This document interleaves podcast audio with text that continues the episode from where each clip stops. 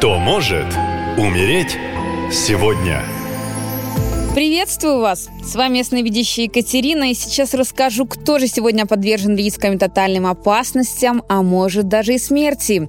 Спасибо за вашу обратную связь о том, что мои прогнозы зачастую в точку, так что внимательно слушаем. Это суббота, седьмое число, всегда о движении и перемещениях. Сидеть на месте в этот день ну просто противопоказано. Энергии очень сильные, что может спровоцировать абсолютный хаос в действиях, и здесь нужно проявлять максимальное внимание именно за рулем. Есть огромный риск не рассчитать скорость и попасть в ДТП. В отношениях можно почувствовать, что идет игра в одни ворота и пора уже это заканчивать. Также в этот день постарайтесь выделить время на физические нагрузки. Даже просто прогулка на свежем воздухе принесет вам много пользы. Избегайте застоя энергии, потому что она может проявиться внутренней тревожностью, недовольством собой, окружением и даже физическими травмами и увечьями. По лунному календарю это 23-е лунные сутки, довольно противоречивый период.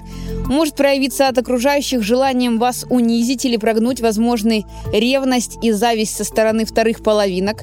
Ну и уж лучше проявить осторожность и не начинать новых дел. Постарайтесь не давать денег в долг. Есть вероятность того, что придется очень долго ждать их возврата. Ну а теперь максимальное внимание. Будьте предельно осторожны, если вы Руслан или Руслана, дева по гороскопу и любите ездить за город на шашлыки. В этот день за вами буквально по пятам ходит смерть. Суббота этой недели, и выезд за город закончится для вас трагично. На новой незнакомой местности вы сорветесь с обрыва и погибнете на месте.